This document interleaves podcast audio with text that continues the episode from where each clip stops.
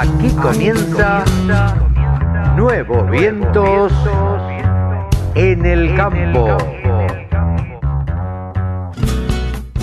Hola, hola, hola, hola, ¿cómo les va mis amigos? ¿Cómo andan? Buenos días, buenas tardes, buenas noches. ¿Cómo les va? Aquí estamos en una edición más de Nuevos Vientos en el campo. Hoy nos falta Cevita porque está de viaje, anda por Inglaterra. Y nosotros estamos haciendo el programa como siempre. Hoy tendremos un programa bien previo a Expoagro. Ya estamos todos en las gateras por arrancar para Expoagro. Vamos a charlar con María Ducret de Río Uruguay Seguro, o mejor dicho, de Río Uruguay Agro. Vamos a charlar también, vamos a analizar los mercados con Pablo Adriani, vamos a charlar con Mónica Ortolani y también vamos a charlar con Eliana Esnaola para que nos cuente, a ver, cómo se están preparando para alargar con todo esta edición de Expo Agro 2022. Expo Agro IPF Agro 2022. Así que estamos todos muy expectantes, estamos todos con ganas de arrancar para el campo, con todos los protocolos, por supuesto, pero bueno, de, sin descuidar todo lo otro, todo lo que tiene que ver con ganadería, que si bien va a estar presente en Expo Agro, bueno, la ganadería, saben ustedes que ha despertado por estos tiempos bastante interés respecto de las restricciones que se impusieran a las exportaciones de carne. También el tema de los cereales nos ocupa y lo vamos a analizar con Pablo Adriani y, y bueno, vamos a tener este programa que hacemos con tanto cariño que se llama Nuevos Vientos en el Campo por la radio del campo que comienza de esta manera.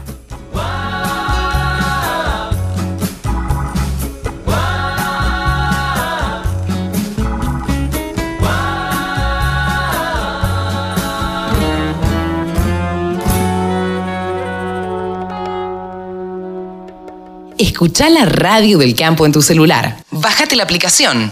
Es re fácil. Bien, y el otro día dijimos, hicimos una nota sobre una escuela de carniceros. Tuvo tanta repercusión y tantos llamados y, y- y se comunicó tanta gente a través de, de Twitter y las redes sociales y demás, que decidimos charlar de nuevo con Daniel Torres, el dueño de la primera escuela de carniceros. ¿Cómo estás, Daniel? Carlos, Carlos, un gusto en saludarte. Igualmente para, para nosotros y, y debo decirte que tuvo muchísima repercusión la nota que hicimos el, el sábado pasado, porque nos escribió mucha gente diciéndonos que no tenían ni idea, que no conocían la primera escuela de carniceros y que, bueno, y que les faltaba información y que querían saber más información. En definitiva, a todos le contestamos que se comunicaran a través de, de redes sociales. Pero algunas de las cosas que, que quedaron pendientes y que convendría resaltar, me parece, Daniel, es, primero, ¿cuánto hace que está la, la escuela funcionando? Bueno, Carlos, eh, sí, recibimos muchos mensajes, este, eh, contestamos a todos, este, eh, decimos gracias por, por la, por la curiosidad y, y por las ganas de, de algunos de, de ya concretar y de arrancar el curso, ¿no es cierto? Vamos a arrancar en marzo. Bien, Eh, la escuela nace en el 2014, a mediados del 2014, y arrancamos en el 2015, ya directamente a, enseñar, ya por el 2015. Eh, siempre en las carnicerías, ¿no es cierto? Eh, meternos de lleno en lo que es el oficio, bien desde abajo, eh, o sea, mamar toda la cultura cárnica y lo más importante, o sea, todo sobre la vieja escuela, ¿no es cierto? Eh, esa es nuestra bandera que, llevamos al hombro y, y queremos siempre eh, tener en alto, ¿no es cierto? estamos charlando con Daniel Torres, dueño de algunas carnicerías y por otra parte, dueño de la primera escuela de carniceros. Independientemente de eso, yo le quiero contar a la audiencia que Daniel Torres viene de una familia de carniceros y, y lo lleva a ver, ¿cómo decirlo? Lo lleva en el alma, lo lleva en la sangre, le gusta lo que hace y más allá de el rédito o no, le encanta lo que, lo que hace y transmitir sus conocimientos. Eh, Contanos cómo están instrumentados estos cursos, Daniel, para que aquellos que nos están escuchando y que les interese bueno, puedan saber con qué se van a encontrar en, en estos cursos. Bueno, el curso tiene una duración de un mes, hacemos dos veces por semana, el horario es de 7 de la mañana a 14 horas, este, lo hacemos en módulos de dos horas. Eh, eh, la mayoría de, de, la semana se hace martes y jueves por un tema de, distribución y trabajo, porque lo hacemos eh, en nuestras propias carnicerías. Y anunciamos que si Dios quiere, si Dios quiere que todo se da, vamos a estar inaugurando nuestra, nuestra sede, o sea, el edificio de, la escuela, ¿no es cierto? no va a ser carnicería, sino que va a ser directamente la escuela, la sede donde vamos a poder aprender. Y vamos a tener visitas a las carnicerías. Perdóname, me, me asalta una duda. Eh, para ustedes poner una escuela así, tienen que poner, más allá de que no sea una carnicería, prácticamente tienen que montar una carnicería. Digo, porque hay que conservar la carne y, y demás, ¿no? Exacto, nuestra idea, nuestra idea por ahora es cerrar una de las carnicerías y como ya está todo montado, hacer ahí la escuela. Esos es nuestros planes por ahora. Mira, Claro, esto es trabajar seriamente, digamos, para aquellos que, que, bueno, que están pensando en hacer la carrera y que vean cómo se trabaja seriamente y cómo alguien que quiere trabajar eh, en serio y transmitir sus conocimientos, bueno, hasta cierra una carnicería y le da formato de, de escuela para, para transmitir todos estos conocimientos. Eh, me decías que son dos veces por semana y esos días de 9 mm, a 14, ¿me dijiste? De 7 de la mañana a 14 horas. Ah, 7 de, la, mañana. El primer turno arranca de 7 a 9, siempre se estira un poquito más, el otro de, de 9 a 11, el otro de, de 11 a 1 de la tarde y siempre dejamos esa hora porque se va estirando un poco, nunca termina siempre a las 2 horas en punto. Siempre hay temas o algo de, que quieres revisar y se vuelve a tocar el tema de nuevo. Bien, eso de ir repasando y me quedó tal duda y me quedó esta otra duda y, y demás. ¿Cuándo, ¿Cuándo empieza el curso, el, el próximo curso, Daniel? En marzo. Eh, la fecha no tenemos todavía de, inicio, pero es en la segunda quincena seguro. Bien. Eh, estamos ahí entre la segunda quincena, sí. Bien, ¿y cómo aquellos que estén interesados, Daniel, se pueden comunicar con ustedes? Sí, vía Instagram, eh, está como Escuela de Carniceros o eh, especialidad en carnes vacuna, o les puedo dar mi número de teléfono que es 011 3 546 1884. Bien. Mi nombre es Daniel. Ahí está, Daniel Torres. dando, bueno, todas las formas para poder comunicarse y para poder, eh, a ver, y otra, otra inquietud que también nos llegó, ¿con qué título salgo o qué habilitación tengo cuando salgo de la escuela, Daniel? Bien, el, para el primer curso que es inicio en el oficio sale como auxiliar de carnicero.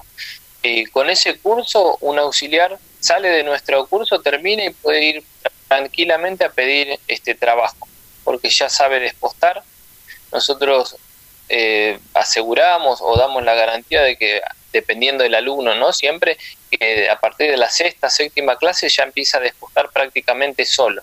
Ah, mira. Nuestro método de enseñanza eh, eh, es muy didáctico, la persona está continuamente eh, cortando en la media red, no se le da 500 fotocopias para que estudie, sino que lo fundamental.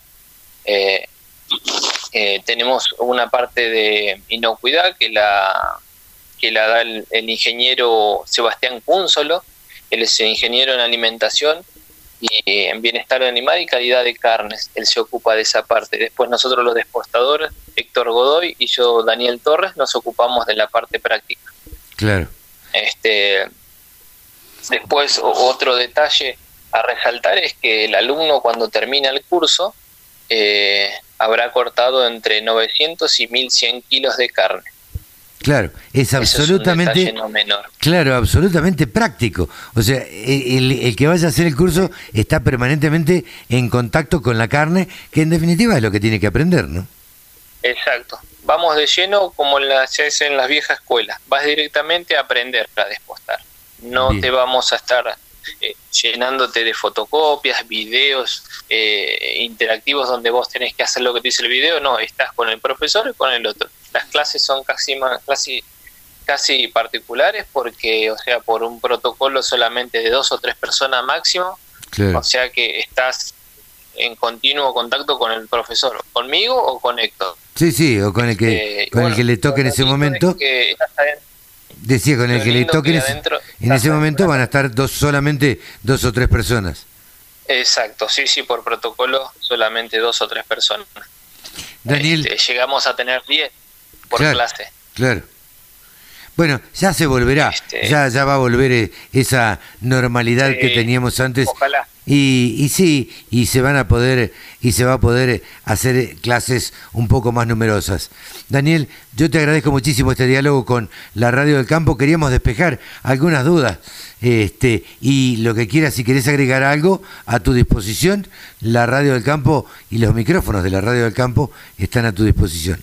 Bueno, lo sé que los esperamos. Este, los cursos están abiertos al público en general hay un curso también para gastronómicos, que es donde enseñamos las ventajas y desventajas a la hora de comprar al por menor y al por mayor. Ah, ¿Qué ventajas tiene a la hora del costeo? Y una eh, cosa, por ejemplo, en la gastronomía. Claro, y una cosa que a mí me quedó picando y dando vueltas el otro día, que vos me habías contado, eh, el tema es que vos le enseñás a un carnicero un montón de secretos de la carnicería, que es cómo cortar la carne, cómo comprar la carne eh, y cómo administrar una carnicería también. Y esto es fundamental. Sí, sí, sí, enseñamos la parte financiera, la parte económica, ¿no es cierto?, que es fundamental. Eh, hay muchos carniceros hoy en día que ejercen eh, el oficio, pero solamente saben hacer un promedio, un rinde de lo que uno aprendió. Claro. O sea, lo, que le transmitieron y, no, no hay una base económica donde te pueda enseñar eh, y decir eh, por ahí no es, eh, es por acá que es más sencillo. Y, y, la verdad que mejora muchísimo. Tuvimos muchos casos de esos donde nos consultaron por el RIN, del promedio, hacer una buena nomenclatura, un buen desposte. Ahí arranca el tema del promedio, en el buen desposte. Claro, claro, claro, claro. Daniel, muchísimas gracias y bueno, nos volveremos a encontrar en cualquier momento. Cómo no, cómo no. Abrazo grande, saludos para todos. Hemos conversado con Daniel Torres, el director de la primera escuela de carniceros. La Radio del Campo, www.laradiodelcampo.com. Estamos en comunicación ahora con Eliana Eslaola, que es la jefa de prensa de Expo Agro. Hola Eli, ¿cómo te va? Hola Carlos, ¿cómo estás? Muy buenos días a vos y a todos los que nos están escuchando. Bien, simplemente no te queremos robar mucho tiempo porque estamos en el tramito final. Ustedes estarán ultimando todos los detalles para, para dejarla bien a punto a Expo Agro IPF 2022. Contame cómo está este, este tramito final. Bien, como vos decís, estamos a menos de un mes de, de la expo que se va a realizar del martes 8 al viernes 11 de marzo allí en el predio de San Nicolás. Así que estamos todos muy entusiasmados, a full pero entusiasmados, tanto desde la organización como las empresas, los periodistas, todos con muchas expectativas de volvernos a ver después de, dos años, ya que Expo Agro 2020 fue el último gran encuentro del agro previo a la pandemia. Sí, que nos dejó... hay muchas expectativas nos dejó con ese gustito amargo, viste, del último día no poder ir y, demás. Eh, vos es que hemos estado charlando con los expositores, con productores y demás, la expectativa que hay, las ganas que hay por ir a encontrarse, por ir a charlar, por ir a, no sé si estrechar la mano, compartir un mate mucho menos, pero encontrarnos, vernos, tener ese ese pulso, hablaba con la gente de Río Uruguay, hablaba, bueno, con muchísimos expositores que tienen unas ganas de ver a, al productor agropecuario, la verdad que es impresionante. Sí, así es. Te cuento que este año hay eh, estimadas aproximadamente 600 empresas expositoras y de las cuales 130 son nuevas, no estuvieron en la última edición, Así que eh, hay mucho entusiasmo por, por ese lado también, mucho interés de las empresas de poder estar en este gran evento y en ese sentido también comentarte que hay récord de plots, es decir, plot le llamamos a, a, los cultivos en pie. Hay dos empresas que ya comenzaron a sembrar en octubre para mostrar la última tecnología en semillas, fitosanitarios. Esto es algo único que eh, no, no, conocemos otra muestra donde se pueda ver, quizás hay, pero no, no estamos al tanto.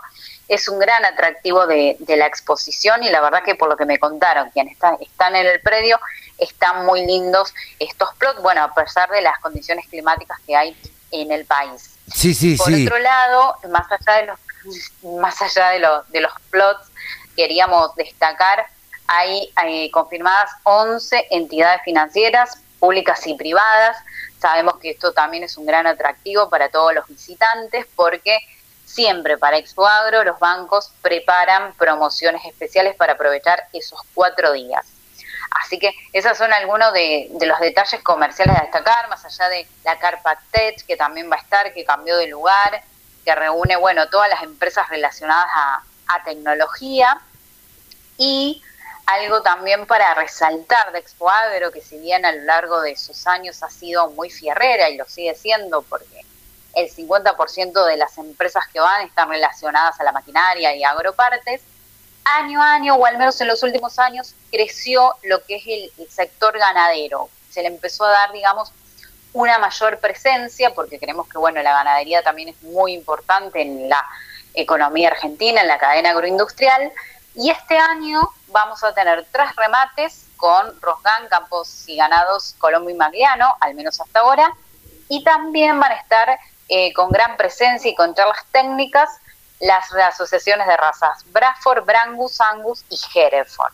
Mira vos. Y eh, junto con, con Braford, el primer día, el martes, vamos a estar lanzando lo que va a ser el Mundial eh, de Braford, que se va a realizar a fines de mayo y principios de junio. Así que la ganadería también va a tener una gran presencia y eh, está bueno que todos los, los, visitantes o quienes estén relacionados más a la cadena de ganados y carnes aprovechen Expo Agro también para recorrer eh, ese espacio. Yo creo que sí, que va a ser este año una edición muy especial porque, bueno, fundamentalmente porque todos los periodistas, los productores, eh, los expositores, todos estamos con muchísimas ganas de volver a encontrarnos, de mm, pasear, de caminar, de recorrer los plots, como vos decías, entrar en los stands y demás. Tal vez, qué sé yo, no podremos compartir un mate, pero bueno, eh, vale la pena este, eh, vernos cara a cara y, charlar un rato.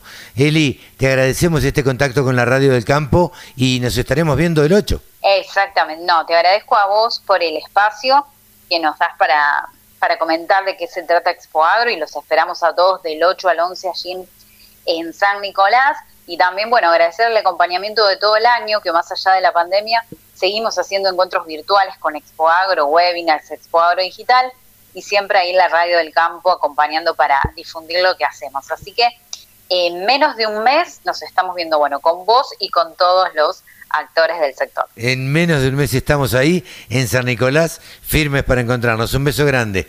Eliana es la ola, pasó aquí en los micrófonos de la Radio del Campo. Solo pensamos en agro. Desde la música hasta la información. Bajate la aplicación para escucharnos en tu celu. Ahora estamos en comunicación con la responsable de Rus Agro, con María Ducret. Ya hemos hablado en otra oportunidad acá en la Radio del Campo con María. Hola María, ¿cómo estás? Buenos días. ¿Qué tal, Carlos? Buenos días, mucho gusto, un gusto en saludarte. Igualmente, igualmente. Estábamos, bueno, eh, un poco repasando con toda la gente que, que va a ir a, Expo Agro. Eh, bueno, qué sensación nueva esta, ¿no? Ya nos tocó el año pasado no poder hacerlo presencialmente. Eh, cortar hace dos años la Expo Agro una oportunidad nueva de encontrarse con los productores y de tratar de tomar contacto con eh, bueno con este esta nueva unidad de negocios de Río Uruguay Seguros eh, que tiene que ver con el agro. Contanos eh, cómo, cómo la han formado y, demás, María. Sí, sí, sí. En principio, bueno, haciendo referencia o en línea con lo que comentabas de, de Expo Agro, la expectativa nuestra es, muy fuerte, ¿no? Porque después de dos años, como mencionás, volver a una muestra semejante desde la presencialidad, la verdad que genera muchísima expectativa y obviamente es uno de los eventos más esperados por el productor agropecuario y la agroindustria en general. que seguramente tendrán también mucho para mostrarnos ¿no? en, este tipo de, eventos y, obviamente es una forma de, seguir consolidándonos y estar más cerca del productor. Y nada, en esa línea es en la que estamos trabajando desde hace un tiempo ya que se conformó el equipo de Rusagro en eh, poner al productor agropecuario en este centro del ecosistema, como nosotros mencionamos, ¿no? y a partir de ahí empezar a interpretar cada uno de los riesgos a los que, los que está expuesto, no solo desde su actividad comercial, sino también de la actividad particular. Y en función a ello, eh, tratar de ofrecer obviamente la mejor propuesta aseguradora y un abanico de soluciones a medida para tratar obviamente de no tomar eh, la generalidad de los productores la misma solución, porque entendemos que eh, la dinámica del sector obviamente requiere distintas alternativas dependiendo por supuesto de perdón del tamaño del, del, emprendimiento o del gran productor eh, de la zona donde esté del tipo de actividad. Así que bueno desde el equipo de Rusagro estamos conformando este este equipo de expertos para justamente dar una mejor atención y una mayor solución a las coberturas integrales que estamos trabajando. Yo siempre digo, eh, María, que eh, bueno, no hay un productor igual a otro porque no hay dos campos iguales. En general, eh, no hay dos producciones iguales porque no hay dos campos que estén, no sé, por ejemplo, en Pergamino que tengan 250 hectáreas y que estén divididas y que hagan las mismas producciones. con lo cual, digo, es una tarea bastante difícil tratar de hacer o hacer un seguro a medida de cada productor o de cada producción o de cada eh, unidad comercial eh, que se adapte a las necesidades del productor específicamente de lo que ha hecho este, en ese momento, ¿no? Sí, sí, sí. En realidad, bueno, lo que nosotros buscamos justamente es tener esa cercanía, ¿no? Con el productor que te permite conocer, conocer cuáles son sus temores, cuáles son sus, sus miedos y dónde está realmente eh, el mayor riesgo y, y desde qué lugar nosotros podemos aportar no la mejor propuesta de valor para, para el productor. Claro que es una tarea bastante compleja porque, como bien decís, cada depende de la idiosincrasia y fisonomía de, de cada zona, inclusive, ¿no? Uno está en Entre Ríos y pasa a Corrientes, es una realidad totalmente distinta. Y justamente por eso estamos tratando de armar propuestas de valor que justamente se va a diferenciar en eso, ¿no? En decir, bueno, yo tengo la mejor propuesta de acuerdo a lo que necesitas. Claro. Eh, ahora también estaba pensando, eh, creo que algo por arriba lo charlamos eh, la vez que hablamos y la vez que hicimos una nota. yo, en general, estoy a favor de los seguros no porque esté hablando con vos en este momento, sino porque creo que es una inversión. Estoy convencido que el seguro es una, una inversión. Muchas veces eh, en el campo no sucede nada y habrá quien diga, bueno, ¿para qué hice esta inversión o este gasto, como lo quieran tomar? Pero eh, en, muchas oportunidades, cuando hay una inundación, cuando hay una sequía, cuando hay una piedra grande, cuando hay, bueno, miles de, alternativas que se pueden dar en el campo, cuando se trata de una industria a cielo abierto, eh, bueno, hay muchísimos, muchísimos riesgos. ¿Vos crees que eh, esto se ha arraigado dentro de los productores? Porque ya llevas eh, como dos años en esta actividad o dentro de, esta unidad de negocios de Rusagro. Eh, ¿Crees que está arraigado dentro de los productores o todavía ustedes encuentran cierta reticencia de parte del productor hacia tomar un seguro? Sí, mira, primero, bueno, hacemos la aclaración que si bien la, la unidad de Rusagro es nueva, todas las personas que integramos, eh, yo en mi caso particular tengo ya 12 años en Río Uruguay y 12 años trabajando también con la rama de granizo concretamente y del productor. Yo creo que esto que mencionás, eh, sí es dependiendo de la zona, hay zonas que el productor agropecuario ya tiene incorporado el tema del seguro y se lo tiene dentro de, su, de sus costos de producción. Y hay otras zonas en las cuales el productor es un poco más reticente porque lo considera como un gasto, digamos, y que bueno, en caso de que no le pase nada, se ahorraría ese dinero. Lo que pensamos también es que de la mano del productor nuestro productor asesor de seguros, eh, nosotros nos apoyamos muchísimo en justamente la fuerza de ventas para poder evangelizar y culturalizar un poco respecto de, de los beneficios ¿no? de tomar una cobertura apropiada porque la verdad que el productor agropecuario está tiene todo su capital expuesto justamente como bien decía a cielo abierto y a expensas de la situación climática no que obviamente dependiendo de, cada campaña si hablamos de los seguros de granizo concretamente eh, bueno obviamente son distintas las coberturas que está requiriendo y de acuerdo a estos fenómenos que están pasando como esta campaña actual con, con la niña presente y con tanta sequía que han sufrido los productores sobre todo en las zonas núcleo, ¿no? O acá en Entre Ríos, que está bastante compleja la situación, bueno, empezamos a entender de repente que un seguro realmente hubiese podido salvaguardar un poco todas estas cuestiones, ¿no? Una, una gran granizada, un incendio, bueno, distintas cuestiones que se van presentando en, también en este contexto de estos cambios climáticos que son cada vez más fuertes. Eh, eh Rusagro es una unidad de negocios de Río Uruguay Seguros. Eh, entonces, la pregunta concreta, María, es, ¿ustedes tienen eh, una fuerza de ventas absolutamente importante? Porque para cubrir todo el país, eh, digo, y, proporcionarles una solución o ofrecerles una, una solución a medida a cada productor agropecuario, hay que tener una fuerza muy importante, ¿no?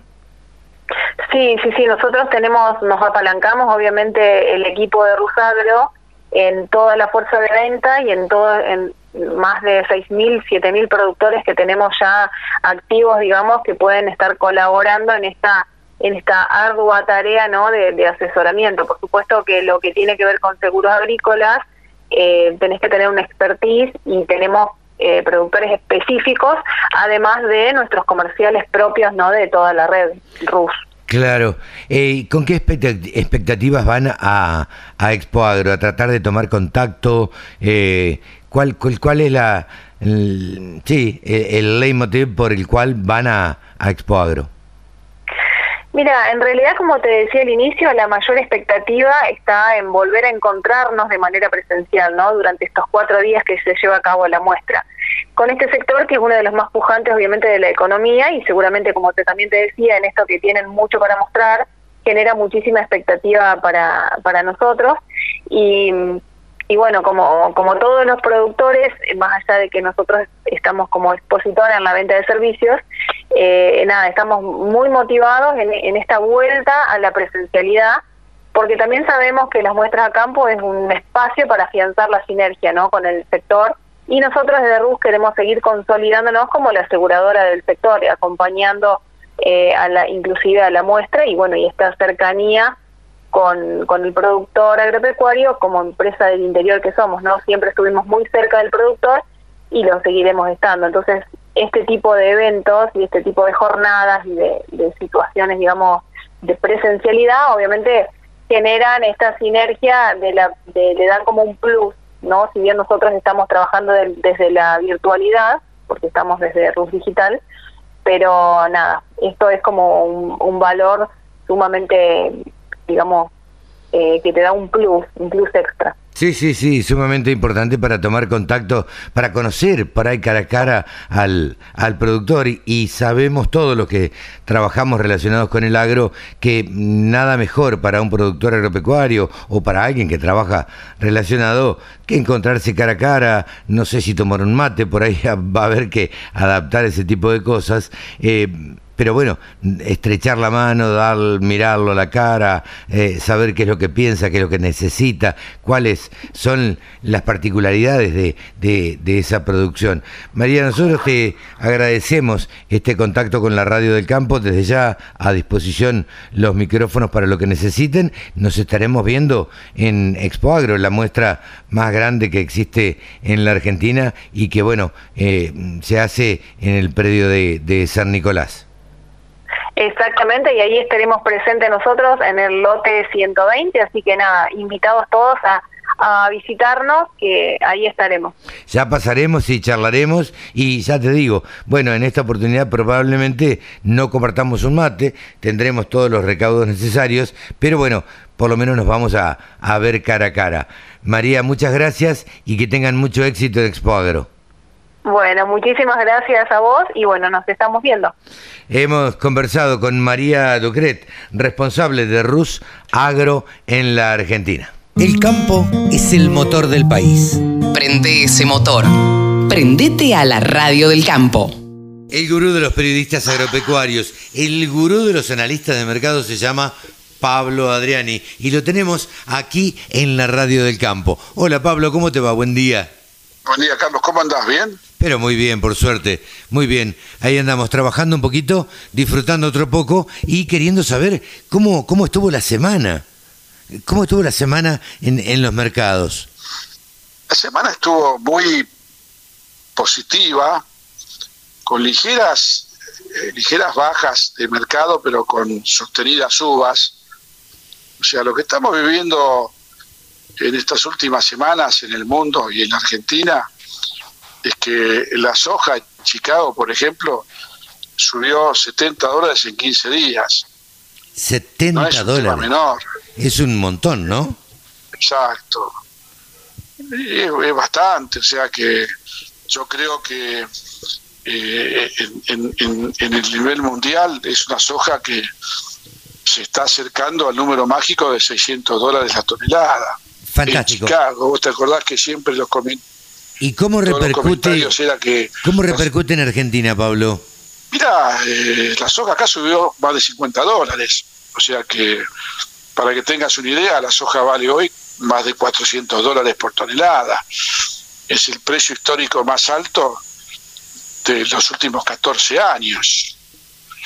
Eh, y todavía no terminó la película porque Chicago se despertó hace dos semanas de que había una sequía en Sudamérica Claro. y que se están perdiendo 30 millones de toneladas de soja. Entonces, eh, para los productores es, es un, un- un hecho inesperado, muy positivo.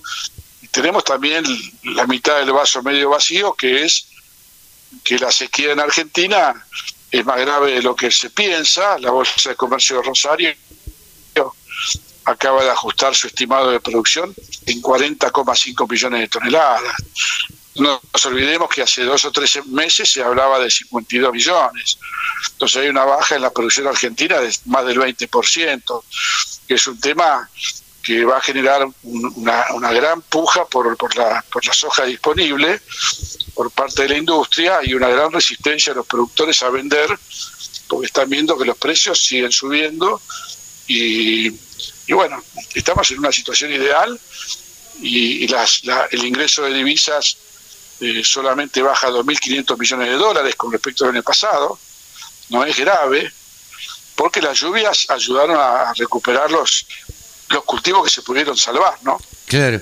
Ahora, Yo te Pablo, digo que el escenario te hago, te hago una pregunta medio, sí. medio graciosa. ¿Vos decís que los productores agropecuarios quieren que gobierne un gobierno kirchnerista siempre? Gobierno, Kirchnerista. ¿por qué? ¿Por, la, por, Y por los por- precios? Claro, porque los precios en la época de Néstor Kirchner eh, fue prácticamente los valores más altos eh, que se lograron de soja.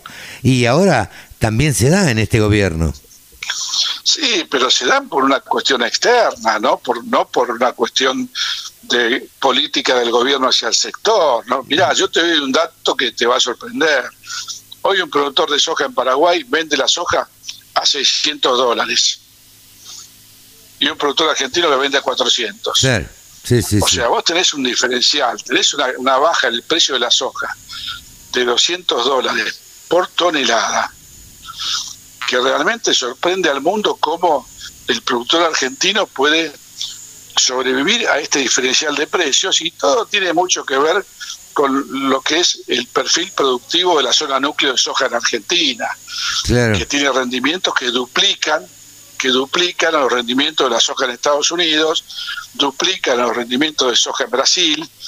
No hay en Brasil y Estados Unidos una soja que rinda 6.000 kilos. Y en Argentina hay muchas zonas que rinden 6.000, 5.000 kilos. Sí, sí, sí. Entonces se compensa, se compensa este, este, este nivel de retenciones que es expropiatorio, se compensa, eh, la suba de precios compensa las retenciones, pero ojo, que las hojas que están en el NOA y NEA no rinden 5.000 kilos, no, rinden 2.500. Claro. Entonces, esos están, eh, ojo, es mejor 400 dólares que 300, ¿no? Eso es seguro. Pero, pero ayuda por lo menos a que los productores del NEA NOA tengan un año donde puedan tener buena rentabilidad, ¿no? Que, siempre van atrás del tema climático, atrás de la sequía, atrás de las inundaciones. Y esperemos que este año sea el año del NOA para que puedan recuperar capital de trabajo, ¿no? Claro, sin duda, sin duda. Eh, ¿Cómo pensás que sigue de acá para adelante, Pablo? Yo creo que de acá para adelante tenemos un escenario alcista para soja, alcista para maíz, desde el punto de vista internacional, porque faltan por definirse muchos factores de mercado que eh, van a influir en el corto plazo a que los mercados se mantengan sostenidos a firmes.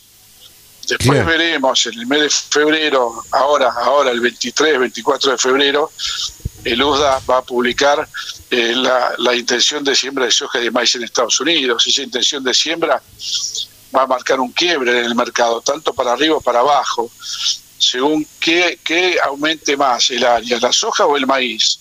Eso te va a marcar un, horizonte y un faro hacia el corto plazo y un, y, una, y un mensaje y una señal para el mercado mundial. Eh, acordate la frase que nosotros hemos siempre acuñado, que los árboles no crecen hasta el cielo. Sin duda. O sea, en algún momento, en algún momento, el precio de la soja va a quebrar a la baja. Pero no es este el momento todavía, pero hay que estar atentos. Claro, sí, sí, atentos. Estos mercados que suben, llega un momento que se saturan y para, para la suba, por X motivos, por X factores, climáticos, políticos. Hoy, hoy pareciera que, que no son precios que vayan a bajar, pero en algún momento por lo menos se van a parar o se van a estabilizar. Y ahí es donde estamos nosotros con nuestros oyentes en la radio del campo, anticipando lo que va a pasar. Exactamente. Pablo, te agradecemos muchísimo como siempre. Un abrazo grande y este nos, nos charlamos de nuevo la semana que viene. Un gusto y que tengas buen regreso. Buen fin de semana. Pablo Adriani, el gurú de, los analistas de mercados, ha pasado aquí en la Radio del Campo. La información que te interesa, la música que te acompaña.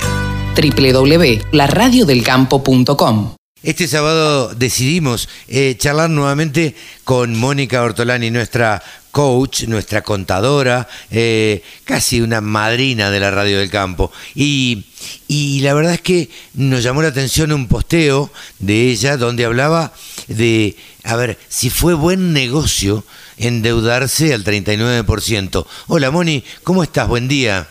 Hola Carlos, buen día. ¿Cómo estás? Siempre tan grato eh, estar con ustedes por Nuevos Vientos por el Campo. Así que bueno, aquí estamos para responder esa pregunta que me la hizo un productor. A ver, ¿cómo, contame cómo fue. Mira, un productor me preguntó, ¿fue tan negocio eh, endeudarme al 39? Porque la verdad que estoy con la sequía que hay, no sé si voy a cosechar y no sé si se justifica tomar tanto riesgo. Entonces, bueno, esa pregunta de este productor, también cliente, eh, me disparó, bueno, hacer, hacer las cuentas, ¿no? Y, yo siempre digo, compare esa cuenta de endeudarte al 39% con la cual emitiste cheques versus la tradicional, si hubieras comprado con un canje disponible en aquel momento, el momento de siembra, o bien con el tradicional forward a futuro, ¿no? Eh, así que si querés, querés que empecemos a charlar grano por grano. Dale, dale, a ver cómo, a ver si resultó negocio o no esto. Bueno, mira, en trigo, eh, en trigo yo siempre hago la cuenta cada 10 mil dólares, para hacerlo simple, ¿no? Claro. Entonces, 10 mil dólares a una tasa del 39, y con vencimiento al 9 de febrero, más o menos tuviste que emitir cheques por casi un millón doscientos mil pesos, ¿no? Eso, si eh, te, digamos, hoy, digamos, lo que tuvo que vender para honrar esos cheques, 46 toneladas.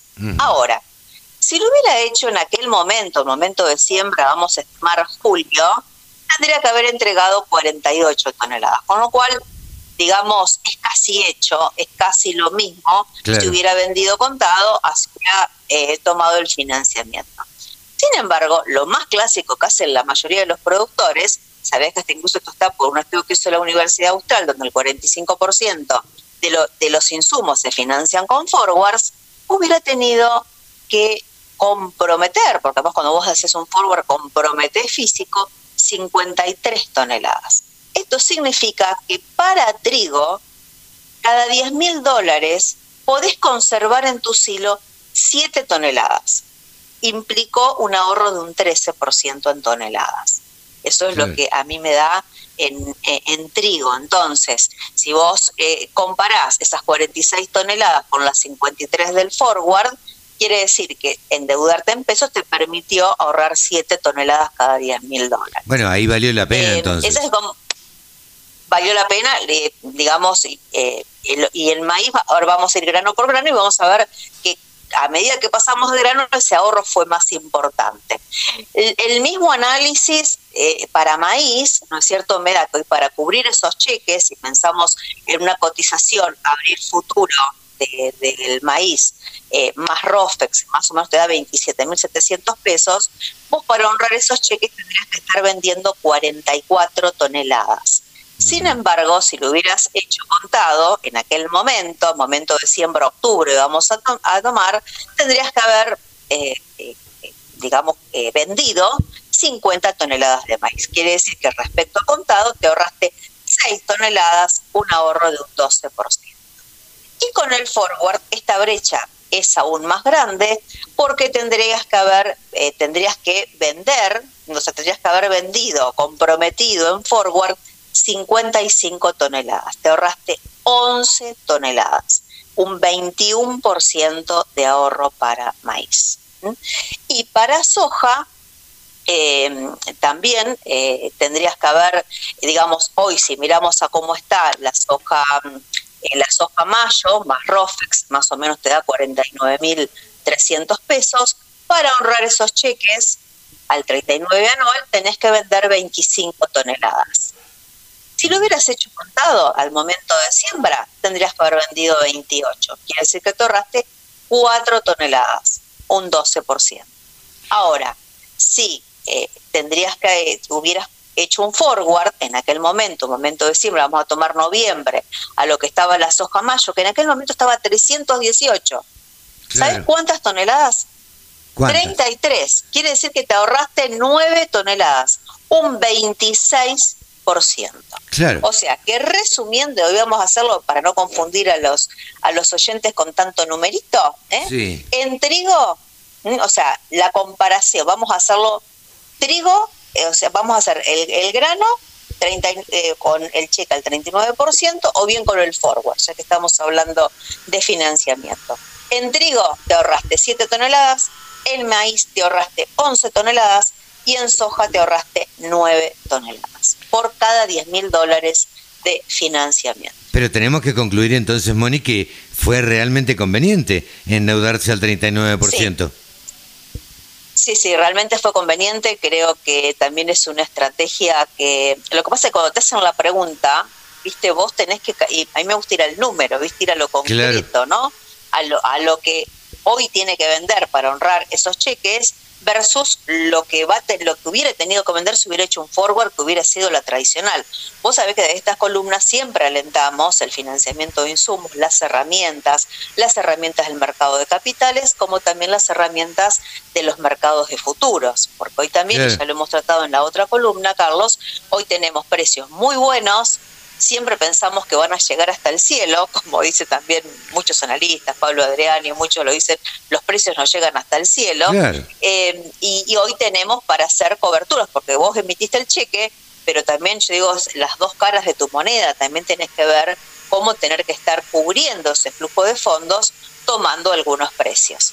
Eh, podés estar haciendo algunos puts, si es que no fijaste un precio, podés estar haciendo, eh, digamos, el put es la, la, herramienta, digamos, como para cubrir a tu riesgo de baja, y si no, seguirás haciendo el tradicional forward, pero te quedas enyesado y no podés capturar futuras alzas. Claro. Y para lo que ya hayan fijado precios, si les parece que va a seguir aumentando, la bola de cristal no la tiene nadie.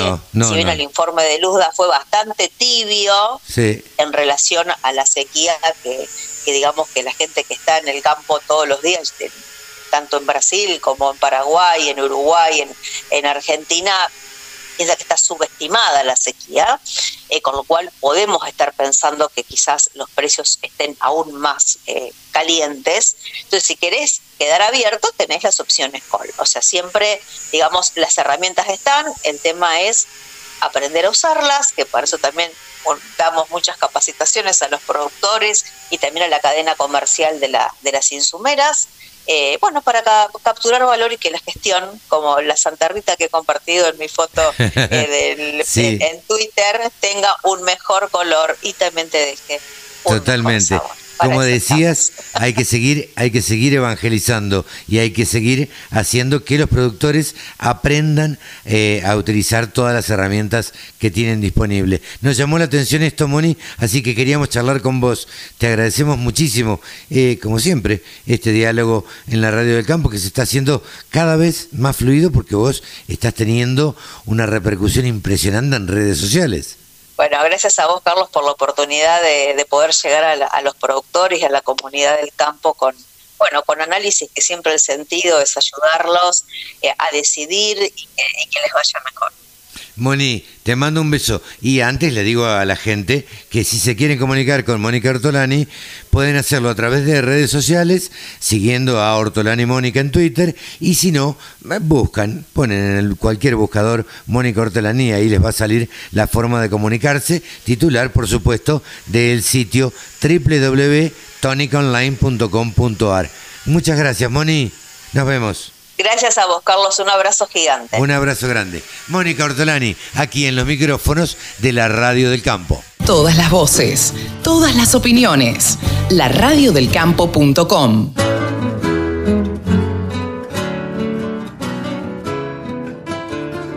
Y hasta aquí llegamos. Hasta aquí una edición más de Nuevos Vientos en el campo por la Radio del Campo. Nos despedimos hasta la semana que viene. Que lo pasen bien. Chau, los esperamos.